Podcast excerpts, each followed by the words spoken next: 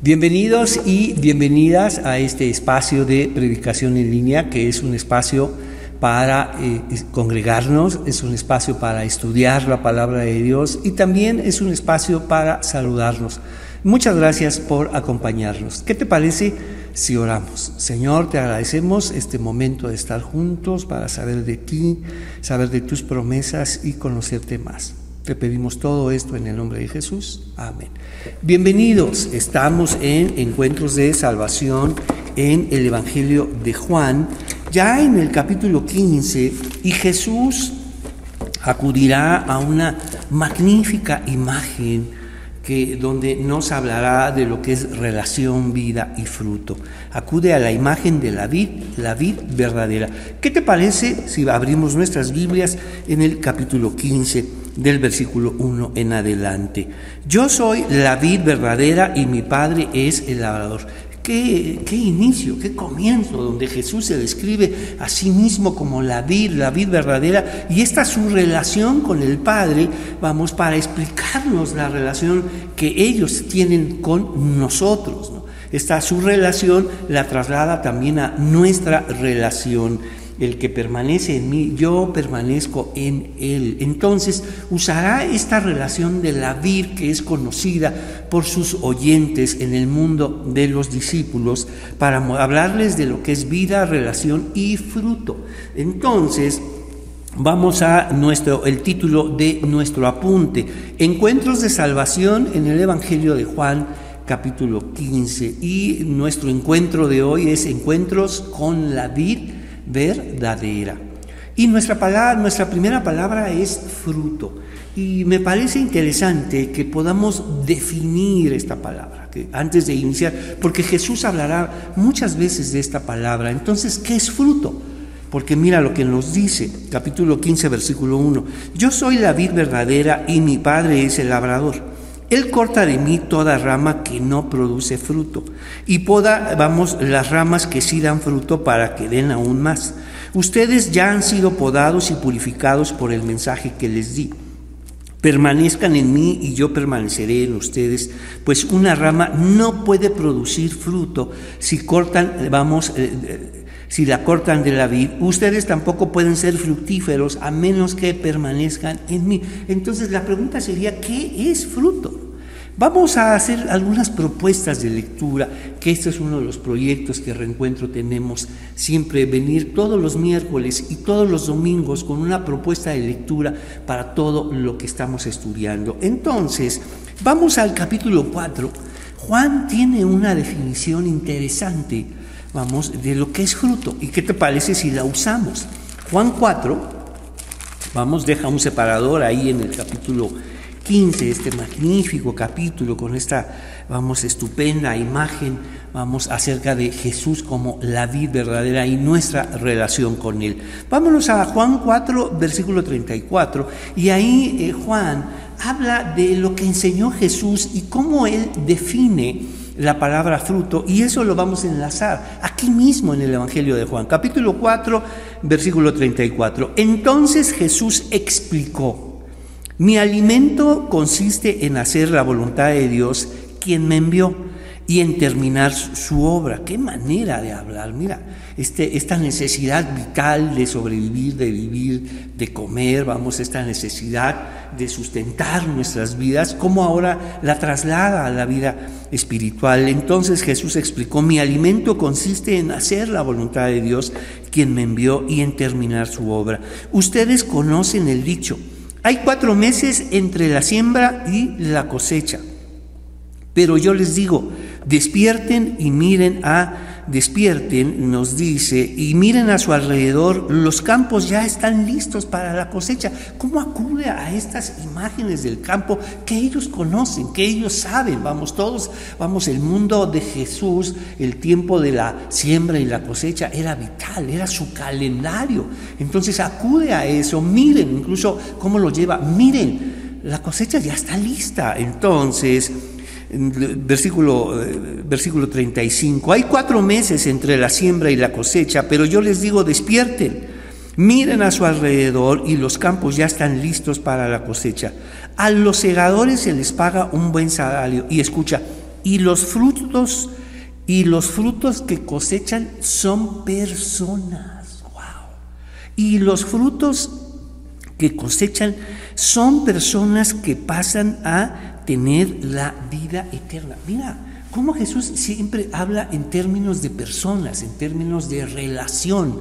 Entonces, si eh, tradicionalmente se ha hablado de fruto como madurez, vamos, como madurez espiritual, y nosotros la proponemos como madurez espiritual y emocional. ¿Cómo demostramos la madurez espiritual? Sino a través de nuestra relación con las personas. Ve lo que está diciendo, para que tenga fruto y lleve mucho fruto, para que pueda relacionarse con las personas y para qué nos relacionamos con los demás, para qué nos está diciendo, versículo 36, a los segadores se les paga un buen salario y los frutos que cosechan, ¿qué son? Personas, ¿para qué? Vamos, que pasan a tener la vida eterna. Mira, mira la propuesta de Juan, el capítulo 4, y qué te parece si la enlazamos. Entonces, cuando decimos lleva fruto y lleva mucho fruto, ha madurado de tal forma que puede relacionarse con otras personas. ¿Para qué? Para que sepan de la vida eterna, para que sepan, vamos, del Evangelio y de las promesas en Dios. Tu relación con los demás es vital. Esto nos habla de, de un fruto, un fruto emocional, un fruto espiritual, vamos. Y no esta idea de que una persona, vamos, madura emocionalmente o espiritualmente, es solitaria, por el contrario.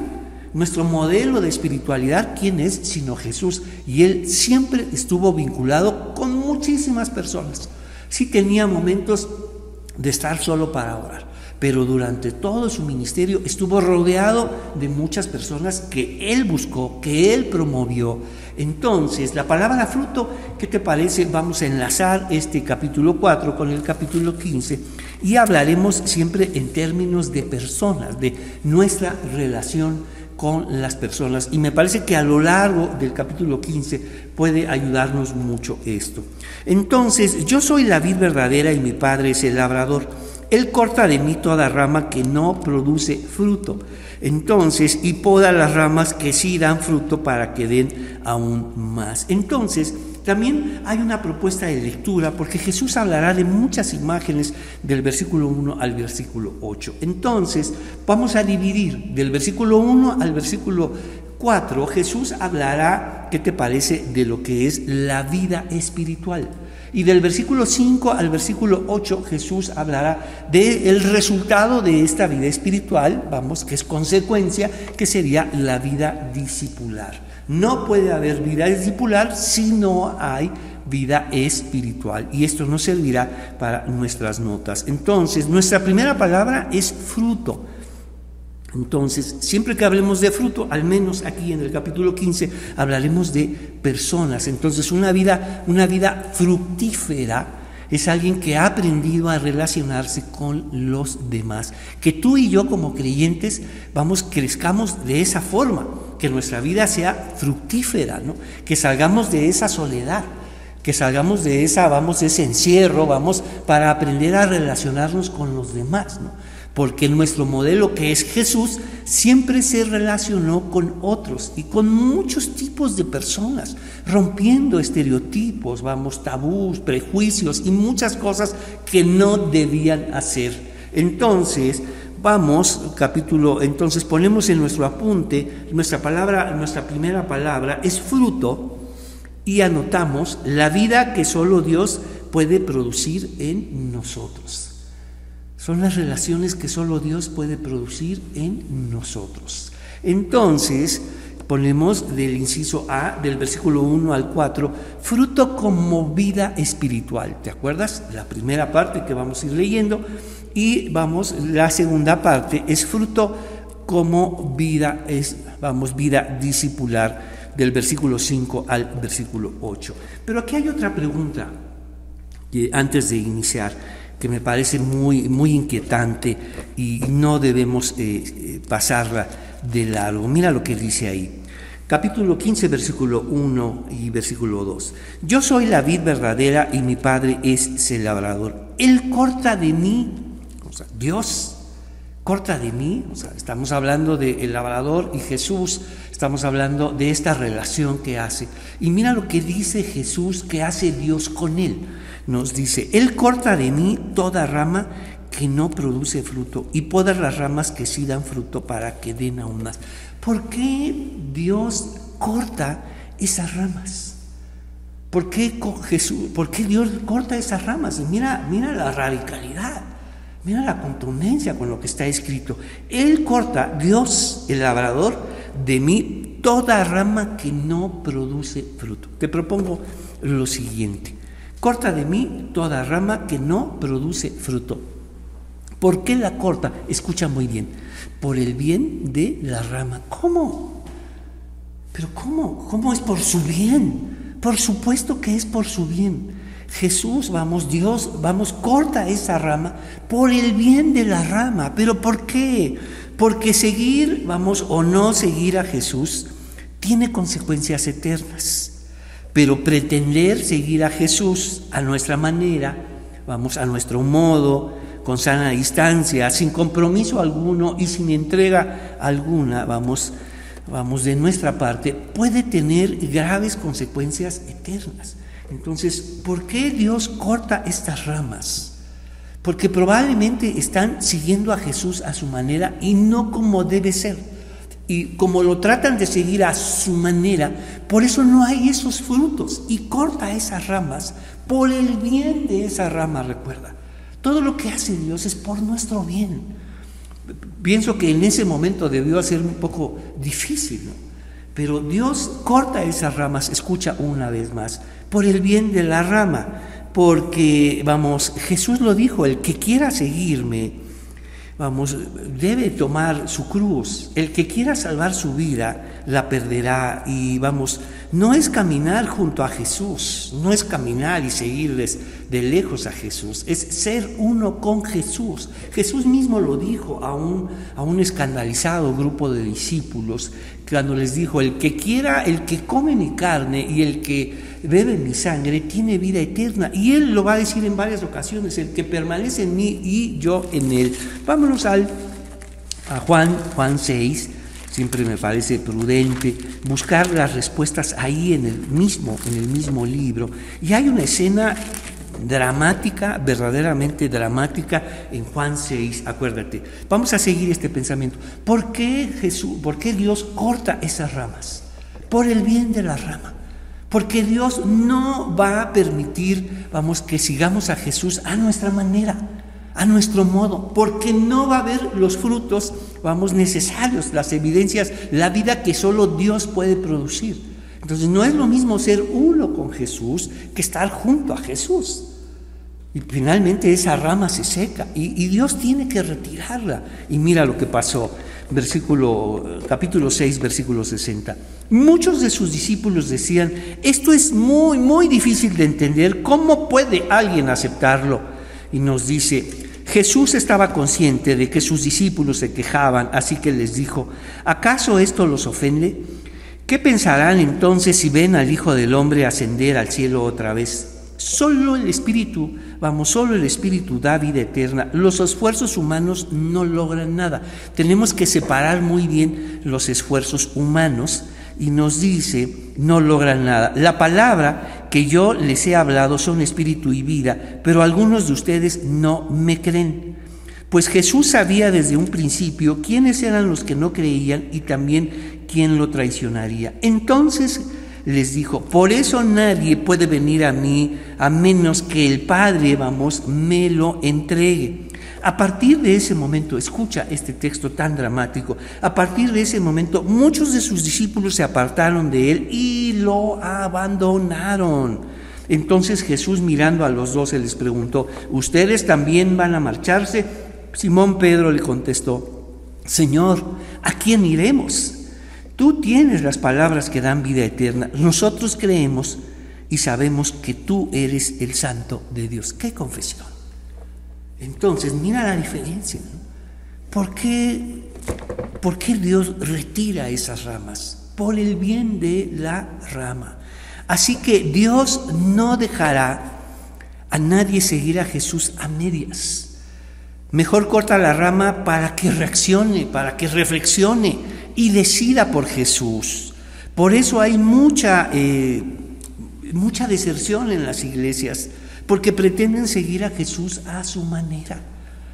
Y por eso Jesús, Dios retira esas ramas para que reflexione, piense, vamos, va a ser un momento difícil y por eso se, enoja mucha gente y se decepciona, es que yo pensé, yo creí, porque estaba, estaba mucha gente siguiendo a Jesús a su manera. Y por eso, por eso Dios la retira, pero escucha por el bien de esa rama para que reflexione y venga un momento donde a Dios le diga, Señor, está bien, seguiré a tu manera, a tu modo, vamos, como tú digas. Ya basta de querer seguir a Jesús a mi modo, no ha funcionado, mi vida sigue igual o peor. Quiero que mi vida sea distinta, quiero que mi vida sea fruto, de fruto, vamos. Mi relación con las personas, vamos, es nula, es nula, Señor. Siempre estoy solo, no hay nadie, no, me siempre estoy solo, no me sé relacionar con los demás. Y ayúdame a, tener una vida distinta, Señor, que solo tú, tú puedes darme. Vamos a regresar entonces con esta idea, podemos entender por qué hace Dios eso, por qué quita esa rama, para que reaccione, reflexione y se dé cuenta que vamos, los esfuerzos humanos no sirven en esto, sirven en muchas otras cosas, sirven en muchas otras cosas, pero en esto de seguir a Jesús, vamos, de producir fruto espiritual, no no sirven. Entonces nos dice, ustedes ya han sido podados y purificados por el mensaje que les di. Permanezcan en mí y yo permaneceré en ustedes, pues una rama no puede producir frutos si cortan de la vida. Ustedes tampoco pueden ser fructíferos a menos que permanezcan en mí. Mira qué cambio tan interesante cuando enlazamos, vamos, fruto con personas. Una persona fructífera es una persona que ha aprendido a relacionarse con los demás. Y vaya, que eso es lo que Dios quiere, ¿no? No es bueno que el hombre y la mujer estén solos, es el sentido contrario. Y este fruto que espera de nosotros, ahora que estamos, que somos uno con Jesús, es que aprendamos a relacionarnos, ¿no? Y que cambiemos estos modelos de madurez espiritual, vamos, que tiene que ver con la madurez emocional, y ya lo aprendimos, tiene que ver con las personas. Juan 4 nos dice, y los frutos son personas para que tengan vida eterna. Porque nuestra salvación siempre va en relación con los demás. Entonces, vámonos ahora a nuestra a la siguiente parte. Vamos al versículo del 5 al 8. Ciertamente yo soy David y ustedes son las ramas. Los que permanecen en mí y yo en ellos producirán mucho fruto. Pasamos de esta primera parte, que es el fruto como vida espiritual, ahora a esta segunda, que es fruto como vida discipular. Ya no se habla en términos de si se tiene o no fruto, sino se da por entendido que hay fruto, pero ahora hay necesidad que ese fruto dé más y más y más. Entonces, nos dice, los que permanecen en mí y yo en ellos producirán mucho fruto porque separados de mí no pueden hacer nada. Es interesante que esta idea de hacer las cosas a nuestra manera puede persistir incluso ahora en nuestra vida discipular, no solo, no solo en nuestra vida espiritual, tratar de seguir a Jesús a nuestro modo, y ya vimos que hace Dios, quita esa rama, vamos, vamos, porque no está produciendo este fruto espiritual. Pero una vez que estamos en Jesús, podemos seguir con esta idea, seguir ahora nuestra vida discipular a nuestra manera. Y Dios tiene que intervenir otra vez para enseñarnos que nuestra, que nuestra salvación siempre es en relación con otras personas. Vengan a mí y yo los haré pescadores de hombres. No te salvó y te dijo que te vaya muy bien, que seas muy feliz y nos vemos en el cielo. No es así. Por supuesto, te salvó con un propósito. Y ese propósito tiene que ver para que tú seas transformado y obviamente y lleves fruto y mucho fruto y aprendas a relacionarte con las personas. Porque es vital, porque el Dios de la Biblia, escucha, es un Dios relacional. Y prueba de ello es que se relacionó con nosotros, vino como uno de nosotros, ah, y estuvo aquí, y ahora está con nosotros a través de la presencia del Espíritu Santo. Y nos dice, versículo 5, yo soy la vid, ustedes son las ramas, los que permanecen en mí y yo en ellos producirán mucho fruto, porque separados de mí no pueden hacer nada. El que no permanece en mí es desechado como una rama inútil y se seca. Todas esas ramas se juntan en un montón para quemarlas en el fuego. Si ustedes permanecen en mí y mis palabras permanecen en ustedes, pueden pedir lo que quieran y les será concedido. Cuando producen mucho fruto, escucha, cuando aprendemos a relacionarnos con los demás, cuando producen mucho fruto, demuestran que son mis, escucha, verdaderos discípulos. ¿Te acuerdas lo que aprendimos eh, cuando estuvimos estudiando, eh, vamos, promesas de salvación en el libro de Romanos? Esta, esta, esta palabra verdadero, podemos traerla aquí y entender que verdadero es aquello que viene de Dios, es por revelación, recuerdas, y es un regalo. Entonces, cuando estamos hablando de discípulos, Estamos hablando, verdaderos discípulos, estamos hablando de aquello que viene de Dios, aquello que es por revelación y es, vamos, y, es un regalo para nosotros. Entonces, y si ustedes nos dice ahí, versículo 7, si ustedes permanecen en mí, y mis palabras permanecen en ustedes, pueden pedir lo que quieran y les será concedido. Cuando producen mucho fruto demuestran que son mis, mis verdaderos discípulos. Eso le da mucha gloria a, a mi Padre.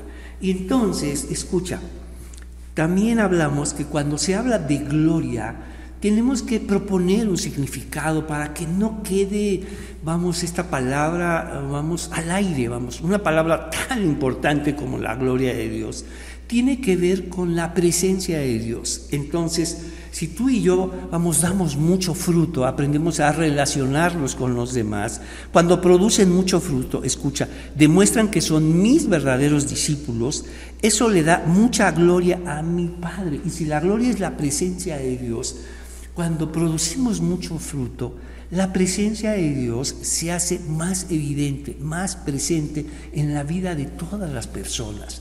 Entonces, esto tiene que ver con la gloria, la presencia de Dios. Entonces, Dios es glorificado, Dios se hace presente, se hace evidente, la gente puede dar cuenta, ahí está Dios, esto es de Dios, esto está sucediendo por Dios, gracias a Dios.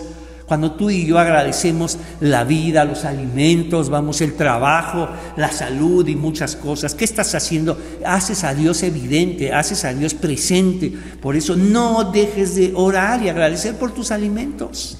No importa si es al principio, a la mitad, al final, eso no importa.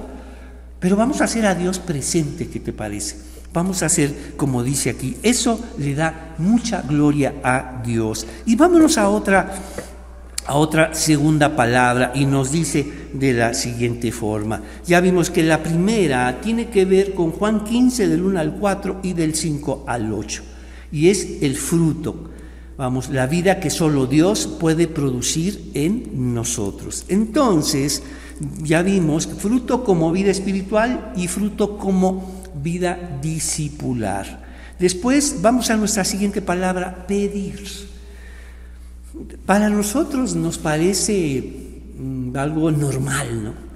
Déjame explicarte, pedirle a Dios y pedirle a Dios en nombre de Jesucristo. Y esto es algo escandaloso en tiempo de Jesús. Esto que él estaba diciendo, pidan en mi nombre, para ellos, ellos habían crecido de generación en generación en solo pedirle a Dios, directamente a Dios, sin ninguna mediación. Todo el pueblo de Israel le pedía a Dios. No pedían a Dios en nombre de Moisés, en nombre de Abraham. Señor, te pedimos, te pedimos, vamos por los méritos de Moisés, por los méritos de Abraham, por los méritos de Elías. Señor, mira, ve todo lo que hicieron, por favor, concédenos eso. Eso no sucedía. Entonces, cuando Jesús viene a decirles, pues debió chocar en su mente estas crisis teológicas, pidan en mi nombre, pues ¿quién eres? Pues ¿quién eres? Pues ¿qué autoridad tienes como para que pidamos en tu nombre y Dios, vamos, lo haga? ¿Quién eres?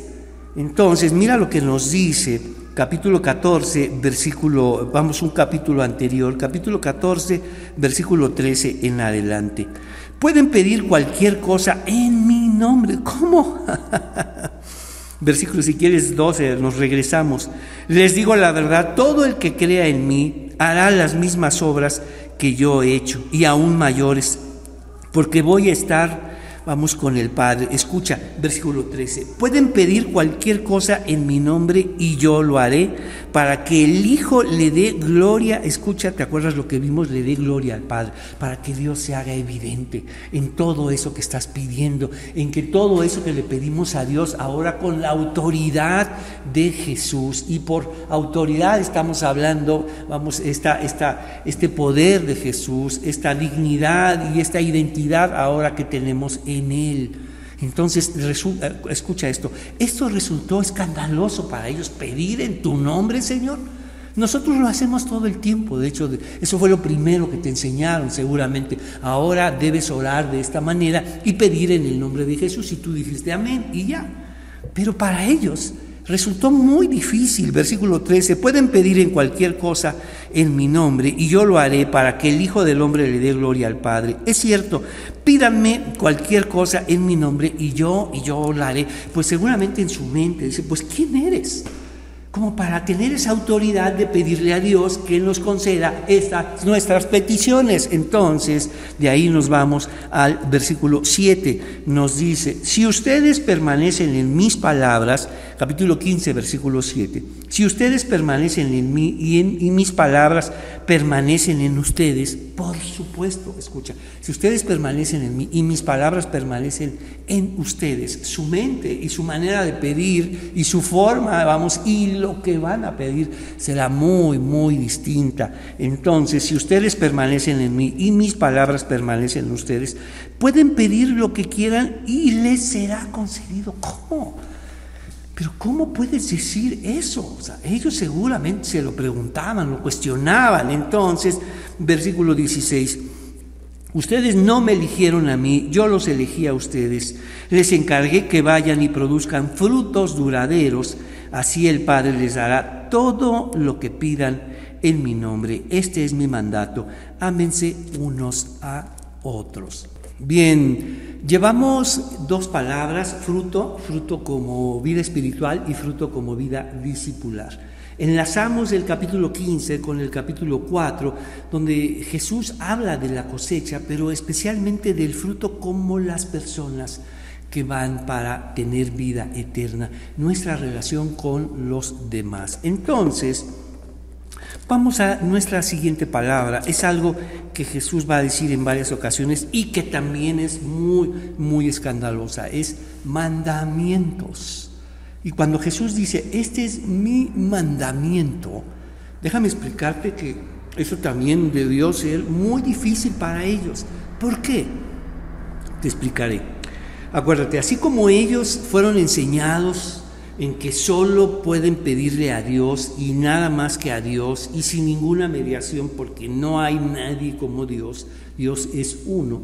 Ahora que Jesús les está diciendo, pueden pedir cualquier cosa en mi nombre y yo la haré, vamos, para que el Hijo le dé gloria al Padre. Es cierto, pidan cualquier cosa en mi nombre y yo, yo la haré. Entonces esto debió ser escandaloso. ¿Cómo tenemos que pedir en tu nombre? Y ahora Jesús les habla de mandamientos. Para ellos los únicos mandamientos son los de Dios. No hay otros mandamientos que debían obedecer. Son los mandamientos de Dios. Y ahora, escucha, Jesús le dice, este es mi mandamiento. Sigan mis mandamientos. ¡Wow! ¿Cómo es esto posible? No? ¿Cómo puede suceder de esta manera? Entonces, esto es lo que vamos a ver ahora. ¿Qué desafío para ellos? O sea, ya vimos, la, la segunda palabra es pedir. Jesús desafía a sus discípulos a pedir en su nombre. Es todo un desafío, Señor, pedir en tu nombre a Dios. ¿Tienes la autoridad para que nuestras peticiones lleguen a Dios? Mira lo que está diciendo. Y ahora obedecer tus mandamientos.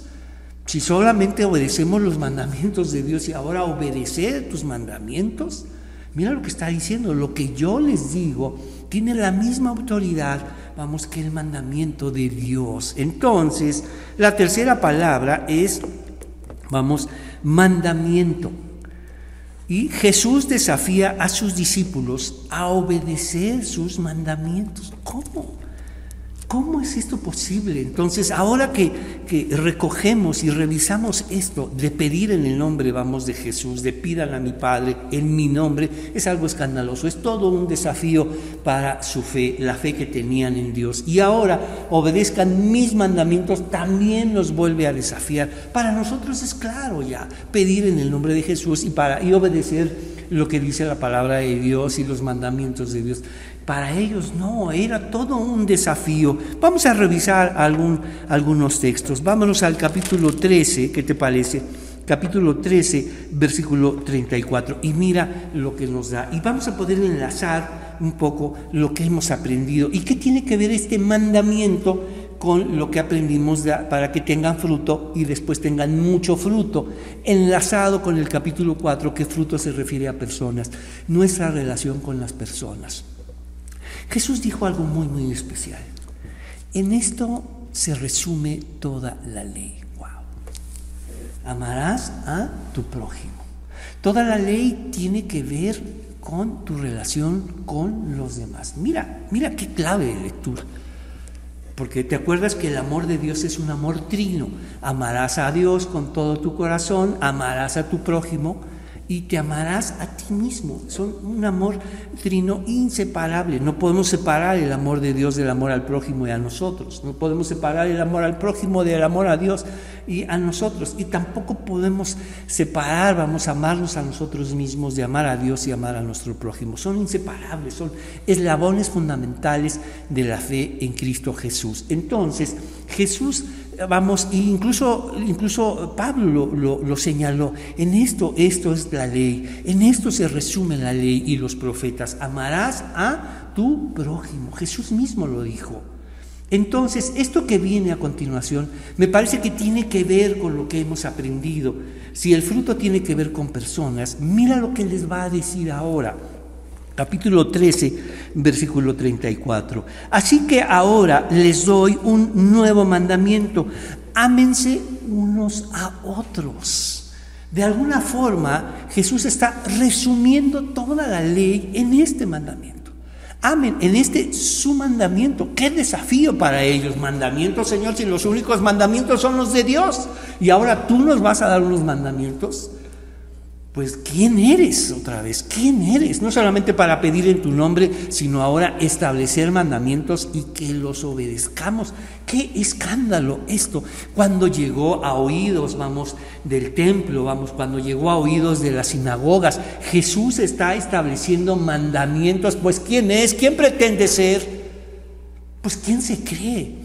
Y mira el mandamiento, ámense unos a otros. Y tiene que ver con lo que estamos leyendo para que produzcan fruto y produzcan mucho fruto. Su relación con las personas es vital. Y Jesús ha resumido toda la ley en esto. Y en esto se resume toda la ley. Amarás a tu prójimo. Ámense unos a otros.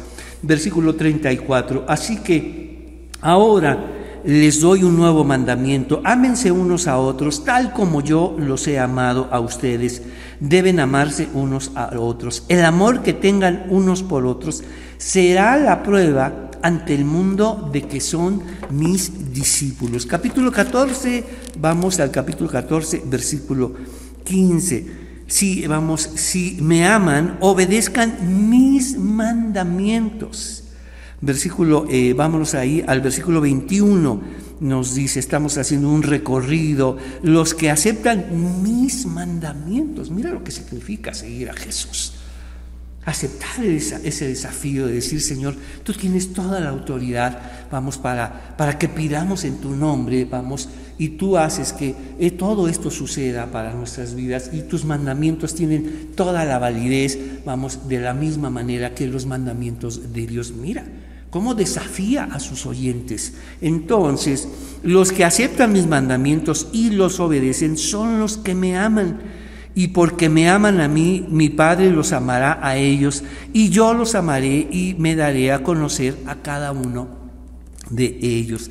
Capítulo 15, vamos al capítulo 15 y vamos a ver cómo este tema de mis mandamientos está presente en el discurso de Jesús cómo ellos están ahí. Entonces nos dice así, vamos, capítulo 15, versículo 10 nos dice, cuando obedecen mis mandamientos, permanecen en mi amor, así como yo obedezco los mandamientos de mi Padre y permanezco en su amor. De ahí nos vamos al versículo 12. Este es mi mandamiento. Ámense unos a otros de la misma manera en que yo los he amado. Versículo 17, terminamos esta parte. Este es mi mandato. Ámense unos a otros. Qué desafío para los discípulos. Para ellos solo los mandamientos son de Dios. Y ahora Jesús expresa este mandamiento. Este es mi mandamiento. Ámense unos a otros. De alguna forma está resumiendo toda la ley. Amarás a tu prójimo como a ti mismo. Y esto lo conectamos con el fruto y el fruto como personas, nuestra relación con ellos en base a la vida eterna. Que aprendamos a relacionarnos en clave de vida eterna, ayudar a otros a que puedan tener vida eterna, a que Dios se haga presente, a que Dios sea glorificado. Acuérdate, la gloria de Dios tiene que ver con la presencia de Dios y que se haga presente en nuestra relación con los demás. Y la primera relación que tiene que hacerse presente, Dios es contigo mismo. No podemos relacionarnos con los demás cuando hemos abandonado nuestra relación con nosotros mismos. Y Dios lo dijo, amarás a Dios, amarás a tu prójimo y te amarás a ti mismo. Te has abandonado durante mucho tiempo, te has quedado al último. ¿no? Tu vida emocional está abandonada, tu vida espiritual está al límite. Entonces, ¿qué ha pasado contigo? No? Te has abandonado, te has descuidado emocionalmente y espiritualmente que van de la mano. ¿Recuerdas? Cuando hablamos de la vida espiritual y hablamos de la vida emocionante, emocional, vamos, van de la mano. Entonces, alguien que ha abandonado su vida espiritual, por supuesto que su vida emocional está hecha un desastre y lo puedes ver. Entonces, pasemos a algo, a otra palabra muy, muy importante. Me encanta esta palabra. Jesús va a decirle a sus discípulos algo que, no creen. No solamente les dice, pidan en mi nombre, wow. No solamente obedezcan mis mandamientos, sino ahora Él usará una palabra eh, muy, eh, muy singular. Amigos, amigos. Ya no los llamaré mis siervos, sino los llamaré mis amigos. Y esto es una enseñanza fundamental. Mira cómo está colocando Jesús la amistad por encima del servicio. Ya no los llamaré mis siervos. Y todo lo que tiene que ver con el servicio, servir a otros, y vamos, sino los llamaré mis amigos. ¿Cómo privilegia Jesús la amistad por encima del servicio? cómo privilegia Jesús la amistad, la relación por encima, vamos, del argumento, el servir, el servicio, y por el servicio, déjame, por el servir a otros y el constituirnos como servidores, que eso está bien, vamos, se han separado muchas personas. En nombre del servicio, en nombre de servir a otros, ¿cuántos buenos amigos dejaron dejaron de verse. ¿Cuántos buenos amigos se han separado por la iglesia? ¿Cuántos buenos amigos se han separado por su fe? Algo está mal, algo está mal ahí. No es posible que tengas que separarte de tus amigos por tu fe. Cuando Jesús mismo dijo, ya no los llamaré siervos, esclavos, sino ahora los llamaré mis, mis amigos, filos. Es la palabra griega, filos. Y déjame explicarte, solo se usa dos veces en el Evangelio, y esta es la tercera. El, Evangelio de Juan la reservó para personas muy, muy especiales. Mira, vamos a dejar un separador ahí, ¿qué te parece? Y vamos a Juan, ahí está la palabra filos. Filos, tal vez de ahí viene, seguramente tienes amigos muy filosos, o filósofos también, entre filósofos y filósofos debe ser, ahí debes tener esa clase de amigos, pero filos. Mira, mira lo que, hace Jesús, privilegia la relación por encima de muchas cosas, ya no los llamaré mis siervos. Y ve, qué triste que muchos que pudieron servir juntos y ser buenos amigos ahora se han separado. Escucha, en nombre de la fe. No los enseñaron Vamos, no te enseñaron que hay distintas maneras de creer, distintas maneras de entender la fe, distintas maneras de leer la palabra de Dios, distintas maneras de ser iglesia. Y la intolerancia religiosa sigue presente en nuestras iglesias. Somos intolerantes. Y no puedes admitir que se crea de otra manera, que se crea de otra forma. No puedes admitirlo, si no es la fe como a ti te enseñaron, y eso es un problema, y tú tienes un problema, y no es la fe, sino tú tienes un problema, y eso se llama intolerancia, y eso lo aprendiste en tu casa, no en la iglesia. Y si quiere decir que es así, imagínate en las otras áreas de tu vida. Entonces es muy, muy importante que revises esto. Entonces, ¿qué nos dice? Vámonos a estas, vamos a revisar estas otras dos veces donde Jesús habla de filos de estos amigos. Vámonos a Juan 3, versículo 27. Pero piensa en esto. Jesús privilegia la amistad. Y qué lástima que, que cuando te convertiste a Cristo, abandonaste a muchos amigos tuyos. Dejaste de ver a otros porque eres cristiano. Imagínate qué imagen se quedó ahí grabada en el corazón de ellos, de tus amigos y de tus amigas, porque ahora eres cristiana, ahora eres cristiano y ya no te juntas con ellos. ¡Wow! ¡Qué tragedia, ¿no? Esa no es la fe bíblica, ¿no? La fe bíblica tiene otras implicaciones. Ya vimos, para que debes fruto y mucho fruto, para que te, te relaciones con los demás. Vamos en sentido contrario, ve. Ahora, ya no tienes relación con nadie porque eres creyente, entonces algo está pasando ahí. Tienes que aprender a relacionarte con los demás. Este es el fruto que espera Jesús de nosotros.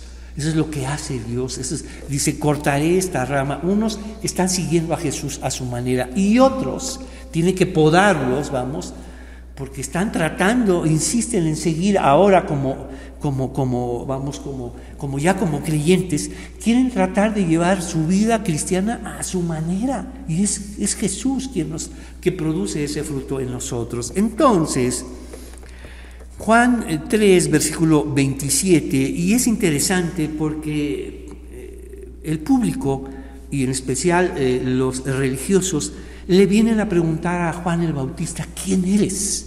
¿Eres tú el Mesías? Juan el Bautista creó tanta expectación, tanta esperanza, y algunos se preguntaban, ¿eres tú el Mesías? ¿Eres tú el que, el que debemos esperar? Entonces, cuando lo vieron predicar de esa manera a esa multitud, y entonces ellos, la gente decía, ¿eres tú? Y mira lo que contesta. Juan 3, versículo 27. Juan respondió, nadie puede recibir nada a menos que Dios se lo conceda desde el cielo. Qué buena noticia. Que lo que tú y yo tenemos te ha, ha llegado del cielo. Y eso es una bendición. Ya viste por qué nosotros como creyentes ahora vivimos, vamos, vemos la vida en clave de, de, gracia, en clave de gratitud. Vamos, Señor, gracias por todo lo que me has concedido.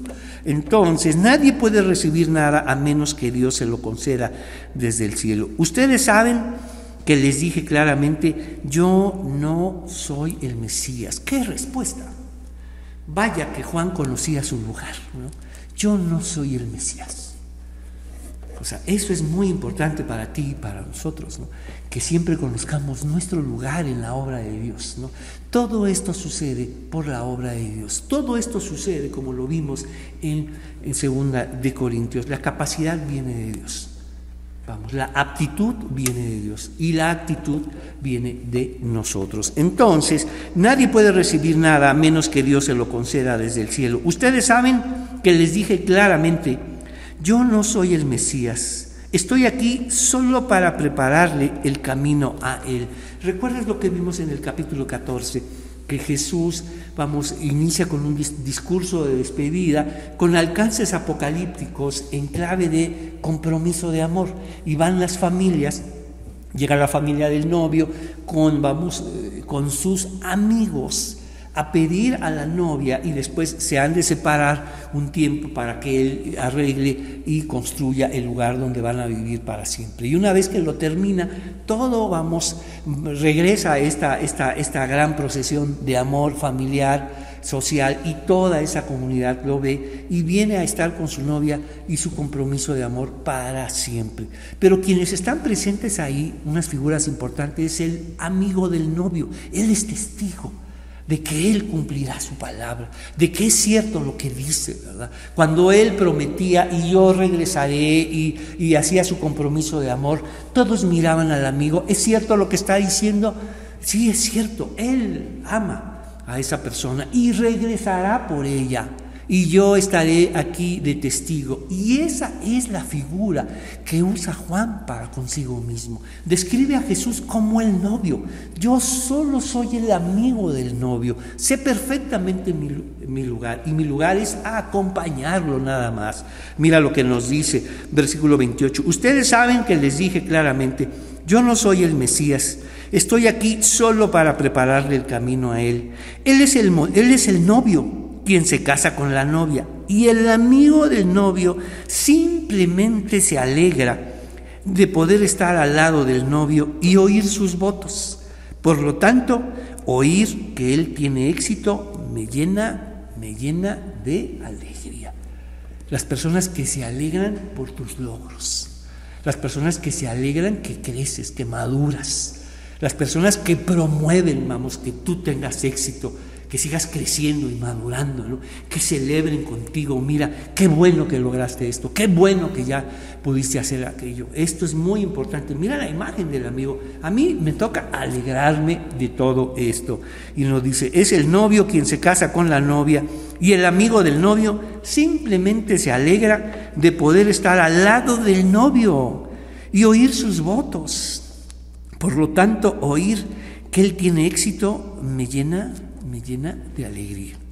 Él debe tener cada vez más importancia y yo menos. Es necesario que Él crezca y que yo disminuya. Él es el novio y yo solo soy el amigo del novio. Y eso es grandioso para mí. Acompañarlo y alegrarme de ver todo lo que hace, vamos, es, es, es para mí lo más importante. Vámonos ahora a la segunda ocasión donde se habla de, amigo, del filos. Vámonos a ahora al eh, capítulo 11, versículo 11. Es muy interesante. Jesús llama a alguien su amigo. No solamente Juan el Bautista se ha descrito como el amigo del novio, sino ahora, vamos, Juan, este, Jesús describe a alguien como su amigo. Entonces, eh, versículo 9, Juan 11, versículo 9. Jesús contestó, cada día tiene 12 horas de luz durante el día. La gente puede andar segura y puede ver por qué, tiene la luz de, porque tiene la luz de este mundo. Pero de noche se corre el peligro de tropezar porque no hay luz. Nuestro amigo, nuestro filos, ya vimos el filos del novio, el nuestro filos, dice, Lázaro se ha dormido agregó después, pero ahora, ahora iré a despertar. Qué grandioso. Solo los amigos de Jesús despertarán. Solo aquellos que establecen una relación con Dios establecerán cuando Él llame, cuando Él hable. Entonces, vámonos a Juan, Juan 15, vamos a leer ya del versículo 14 al 17. Ustedes, nos dice así, Juan 15, del versículo 14 en adelante, ustedes son mis amigos si hacen lo que yo les mando. Ya no los llamo esclavos porque el amo no confía en sus asuntos a los esclavos. Ustedes ahora son, son mis amigos. Mira cómo privilegia Jesús la amistad. Sí, eso quiere decir una relación diferente. No es, no es lo mismo una relación de servicio que una relación de amistad. Dice. El, el siervo, el esclavo, no sabe lo que hace su Señor no tiene por qué decírselo, sin embargo, se lo dice a sus amigos. Entonces, ustedes no me eligieron a mí, yo los elegí a ustedes. Les encargué, vamos, que vayan y produzcan, escucha, frutos, frutos duraderos, así que el Padre les dará todo lo que pidan en mi nombre. Este es mi mandato. Ámense unos a otros. Qué noticias, qué palabras. No solamente pedir en el nombre de Jesús.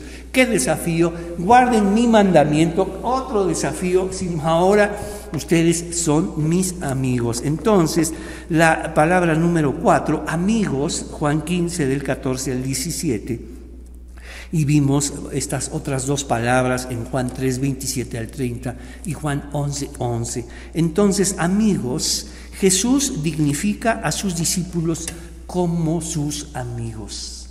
Jesús dignifica a sus discípulos como amigos. Entonces, solamente vamos a completar lo que anotamos en mandamiento. Jesús desafía a sus discípulos a obedecer sus mandamientos para comprender el sentido de la ley, ¿recuerdas? Para comprender el sentido de la ley. Ámense unos a otros. Y este es el sentido de toda la ley. Ámense unos a otros. ¿Cómo está resumiendo todo?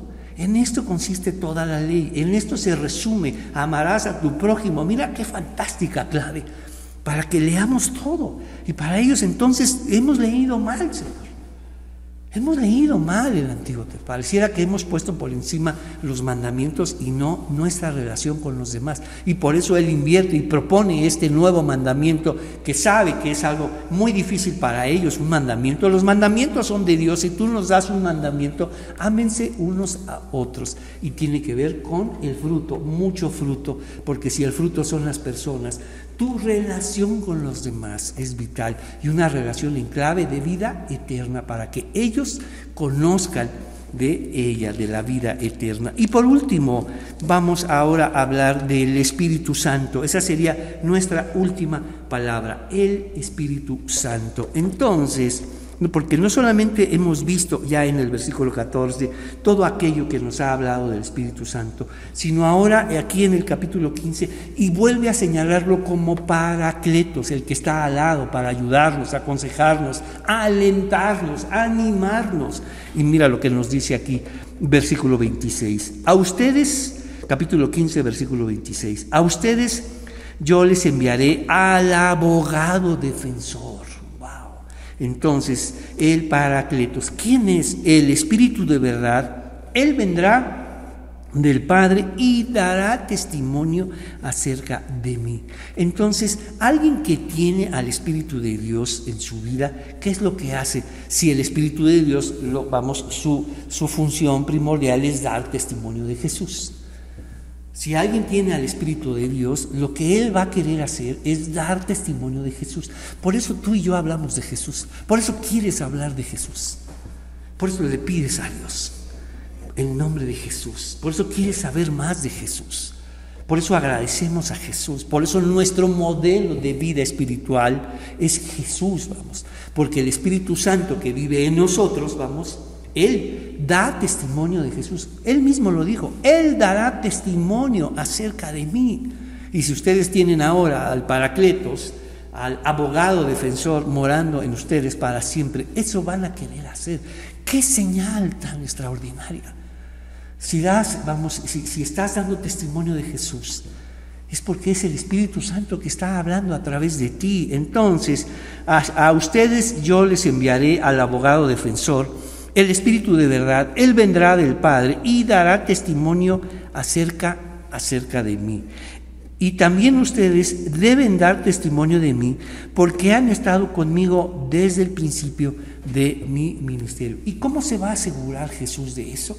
Sino a través de la presencia del Espíritu Santo en nosotros. Entonces ponemos el Espíritu Santo, Juan 15, del 26 al 27, dará testimonio de Jesús. Por eso lo hacemos, por eso quieres hablar de Jesús, porque ahora el Espíritu de Dios te lleva a eso. Este deseo de hablar de Jesús es grandioso, viene del Espíritu de Dios dentro de ti. Entonces, cinco palabras hemos visto, el fruto y una cosa es el fruto como vida espiritual y el fruto como vida discipular. Y enlazamos capítulo 15 con el capítulo 4 y fruto como personas, para que des mucho fruto, para que te relaciones con otras personas y des mucho, mucho fruto, te multipliques. Cuando habla que nos multipliquemos, nos relacionemos con otros, ahora en clave de vida eterna, porque nuestra salvación siempre está en relación con los demás. Entonces, ya vimos fruto como vida espiritual, como evidencia y condición de vida. Fruto como vida discipular, como promesa y propósito de vida. Para eso he venido a ustedes, dice nos dice así, versículo 8, cuando producen mucho fruto, demuestran que son mis verdaderos discípulos y eso le da mucha gloria a mi Padre y gloria como presencia de Dios. Y cuando estamos hablando y produciendo mucho fruto y nuestra vida relacional se expande a otros, hablamos a otros de la vida eterna, Dios se hace presente, más evidente, más presente. Ahí está Dios, ahí está Dios, eso es de Dios y Dios recibe gloria. Quiere decir se hace más evidente, más patente, más presente para los demás. La segunda palabra, pedir. Ya vimos que es todo un desafío. Jesús desafía a sus discípulos a pedir en su nombre. ¡Qué escándalo! Ahora pedir, ellos no pedían en nombre de Moisés o Abraham, ellos solo le pedían a Dios, pero ahora pedir en nombre de Jesús, wow. Entonces, el mandamiento también es otro desafío. Jesús desafía a sus discípulos a obedecer sus mandamientos para comprender el sentido de la ley. Y este es mi mandamiento. Ámense unos a otros. De alguna forma diría, porque este es el sentido de la ley. En esto se resume, en esto se resume la ley. Amigos, la cuarta palabra, Jesús dignifica a sus discípulos como sus amigos. Que tú y yo, vamos, en nombre de Jesús, privilegiemos la amistad. Y a esos amigos que ya no estás con ellos, háblales recupera esas amistades que se perdieron en nombre del Señor, en nombre de la fe, ¿no?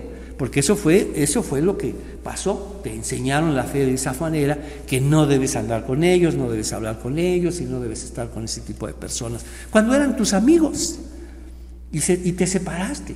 Entonces tendrás que empezar a buscarlos y te toca a ti buscarlos en nombre del Señor. Entonces, eh, vamos, la última palabra, el Espíritu Santo dará testimonio de Jesús. Amén, hermanos. ¿Qué te parece si oramos? Señor, te agradezco este momento de estar juntos, de saber de ti y gracias por llamarnos tus amigos.